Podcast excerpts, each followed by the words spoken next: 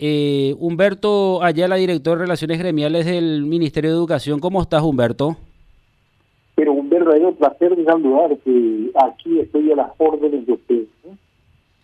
Bueno, eh, ¿se solicitó el aumento salarial para los docentes? Sí, efectivamente, estamos teniendo, estamos teniendo la novedad del Ministerio de Hacienda que nos está autorizando un 8%, un 8% de, de aumento desde el, desde el primero de octubre. Desde el primero de octubre, eh, y de manera que dentro de 15 días te vamos a poder efectivizar eso.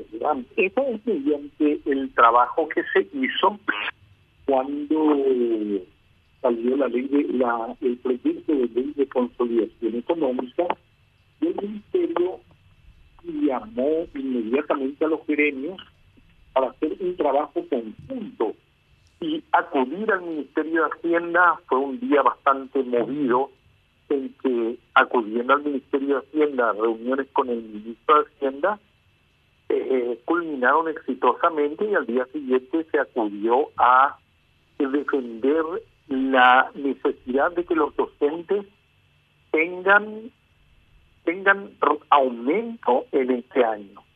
Y entonces en el Parlamento se consiguió que la ley de consolidación económica excluya a los docentes de la situación de, de no recibir aumento.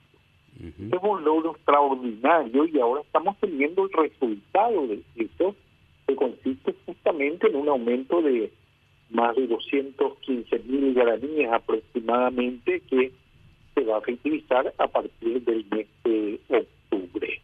Esa es la situación actual. ¿Y esto a cuántos docentes beneficiaría? Y aproximadamente 70 mil 70 mil personas. El impacto en el presupuesto es de casi 400 millones, 400 mil millones de guaraníes. 400 mil millones. Es una suma bien grande, de manera que estamos conformes con esta con esta situación, ¿verdad? Porque mientras todo el mundo, mientras todo toda la gente no tiene aumento, al contrario, tiene restricciones en cuanto a salarios, vemos por todas partes gente quejándose de la situación, nosotros hemos conseguido para nuestros docentes un incremento del 8%. Y eso es altamente saludable para ir mejorando el proyecto de mejoramiento de la calidad de la calidad educativa. Porque al fin y al cabo el salario es una de las patas que constituyen el nivel el, el nivel educativo del país.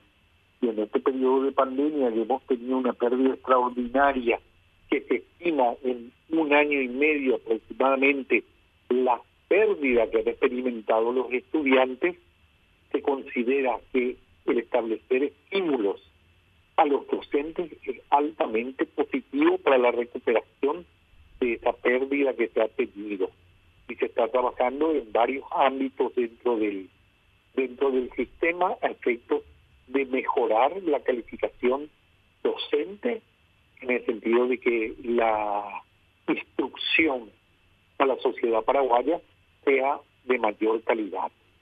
El 16%, don Humberto, ¿cómo se va a ir eh, concretando? Este año ya es difícil, me imagino para el año que viene hay proyección de tener ya un 16% eh, neto, digamos, completo dentro de lo que es el periodo. En realidad lo que, lo que se busca es instalar el salario básico profesional. Es decir, no podemos seguir más con un régimen de aumento año tras año, sino que tenemos que buscar establecer el piso de salario del educador.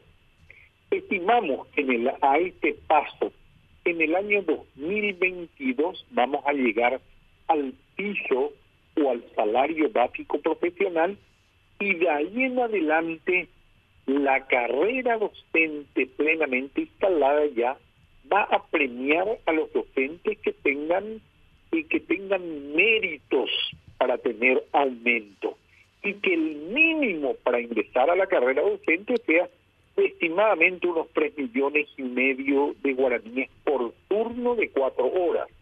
O sea que consideramos que un docente en el año 2022 de instalado el salario básico profesional pueda tener un ingreso de 7 millones más otros más otros otras eh, partes de salario como antigüedad, etcétera, que puedan acercarlo entre 7 millones y medio a 8 millones por dos turnos de trabajo, lo cual nos pondría en una situación de relevancia ante otros docentes del Mercosur y de América Latina, hay que decir, estaríamos muy bien salarialmente.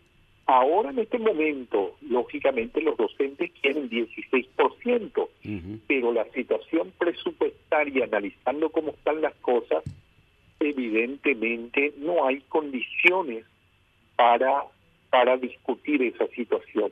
De cualquier manera, el Ministerio de Educación está permanentemente en contacto con el Ministerio de Hacienda, buscando, buscando salidas a efecto de seguir la política del gobierno de mejorar la educación. Bueno, pero paralelamente a eso se habla de una contrapartida que es la capacitación, don Humberto. Por eso dije, el salario es una parte de las necesidades que tiene la población y la otra parte es la capacitación. Por ejemplo, en materia de capacitación puedo adelantarles con gusto que ya desde ahora la matrícula de educador va a ser obtenida previo examen, previo examen de competencia. Es decir, que el educador que se inicie en la carrera en la carrera del educador va a tener que pasar por un examen de competencia que demuestre que tiene aptitudes para la carrera y luego el examen de concurso. De manera que la y la capacitación se va a ir dando cada vez con mayor con mayor fuerza porque es un requerimiento absoluto, un requerimiento absoluto. Hay que reconocer y hay que decirlo con todas las letras durante este periodo del año 2020 y 2021, en que hemos estado sumidos en una oscuridad absoluta respecto a la posibilidad de tener, de tener contacto con los alumnos, los maestros se han instruido extraordinariamente en el manejo informático que ha permitido eh, solventar de alguna manera el sistema educativo. ¿verdad? Eso porque todos los programas que el Ministerio ha puesto a disposición, los docentes han sido capaces de replicarlos con sus respectivos alumnos. El año 2022 y el año siguiente nos tendrán en una carrera tremenda por la capacitación. Ya fíjese que hemos tenido, ya que ya que me señala con esa precisión, quiero decirles que hemos tenido grandes fracasos en el año. Hemos tenido el fracaso de las becas de Itaipú, donde un porcentaje altísimo de alumnos de alumnos se aplazó. Hemos tenido el problema de más de un 80% de aplazados en los estudiantes que quisieron ingresar al Instituto de Formación Docente y hemos tenido un fracaso grande en el examen de directores. Por lo tanto, la necesidad de capacitación está en directa relación con, con el incremento de salario que necesitamos necesitamos con urgencia aspectos de ir profundizando en, el mejoramiento de esta calidad educativa que estoy repitiendo ya varias veces que es la misión es la misión del Ministerio de Educación. Don Humberto Ayala, muchísimas gracias por tu tiempo.